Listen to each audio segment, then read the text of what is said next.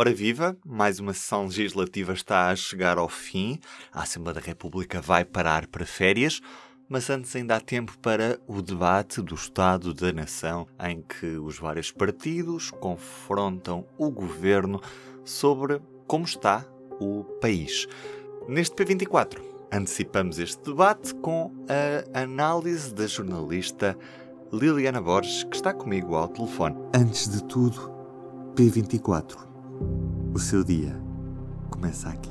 Começa aqui. Bom, eu acho que nós chegamos a este debate do Estado da Nação com uma perspectiva muito diferente daquela que tínhamos quando este governo uh, tomou posse, aliás, quando, este, quando foi uh, eleito o Parlamento, porque de repente havia toda uma certeza de estabilidade, porque estamos a falar de um governo de maioria absoluta, e no entanto os últimos meses têm mostrado tudo menos, uma, menos um cenário estável, quer por força das, circunstâncias e da conjuntura internacional, não é? provocada pela, pelas consequências da, da guerra na Ucrânia, mas também com com crises uh, internas um, dentro do governo. Exemplo disso foi o caso do, da construção do novo aeroporto de Lisboa, embora deixe-me fazer aqui um parênteses de falar de novo quando se fala deste tema há 50 anos, é sempre um bocadinho uh, ridículo, mas uh, da construção do novo aeroporto de Lisboa que expôs um, algumas das, das dificuldades que este governo está a enfrentar a nível interno com, com que, que, o Primeiro-Ministro justificou como um problema de comunicação, mas que mostra que as coisas não estão tão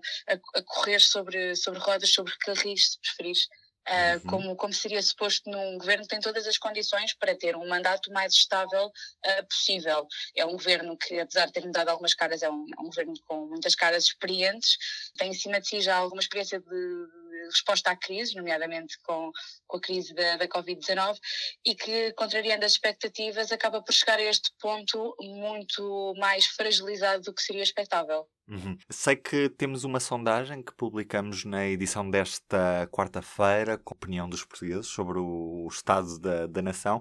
Que dados é que podes partilhar connosco, É engraçado porque um, aquilo que esta sondagem nos mostra é que a, a percepção das pessoas é de que o país está pior do que aquilo que estava há um ano. Uh, e há um ano, recordo que estávamos em julho de 2021, portanto ainda estávamos a, a sair da, da, pandemia de uma forma diferente. Ainda, ainda estamos, mas há um ano as, as coisas vieram vividas com mais incerteza e mais intensamente. Portanto, a esta crise acrescenta-se também a crise da, da inflação, da, da, perda do poder de compra, da perda de rendimentos, naturalmente.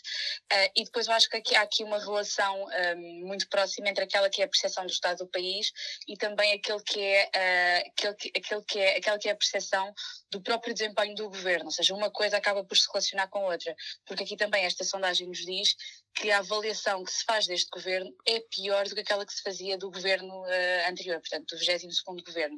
E ora, isto é interessante porque há um ano, o governo já contava com dois anos de mandato. Este ano, neste, neste ponto da avaliação, estamos a falar de um governo que tem apenas quatro meses desde que assumiu uh, funções. Portanto, é um governo muito mais fresco e ainda assim, a avaliação que é feita é uma avaliação pior do que aquela que era feita a um governo que, naturalmente, já estava mais cansado, já tinha dois anos de pandemia em cima, que, somava também algumas crises internas. Recordo que há um ano, por exemplo, discutíamos uh, a demissão do, do então Ministro da Administração Interna, Eduardo Cabrita, depois do atropelamento uh, fatal uh, de um trabalhador de, de, da A6.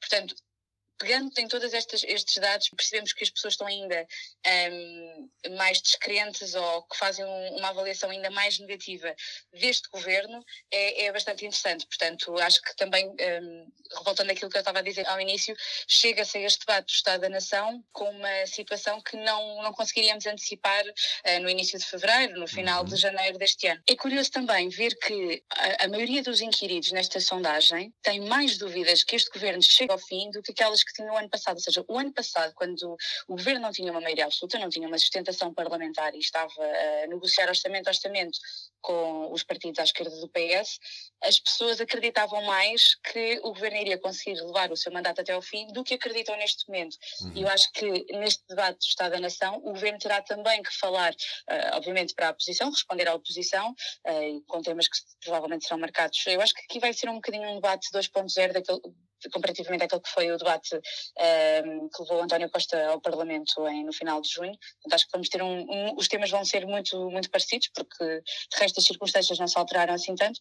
mas mais do que responder a estas críticas da oposição, o governo terá também que provar a sua unidade uh, e a sua coesão um, interna, porque há claramente uma desconfiança crescente por parte da população em relação à unidade uh, deste governo e à sua capacidade de levar o mandato até o fim, o que é, lá está, muito interessante quando falamos de um governo de maioria absoluta. Entretanto, também temos uma mudança de liderança no, no, no PSD, que finalmente tomou posse há cerca de, de um mês no Congresso do PSD.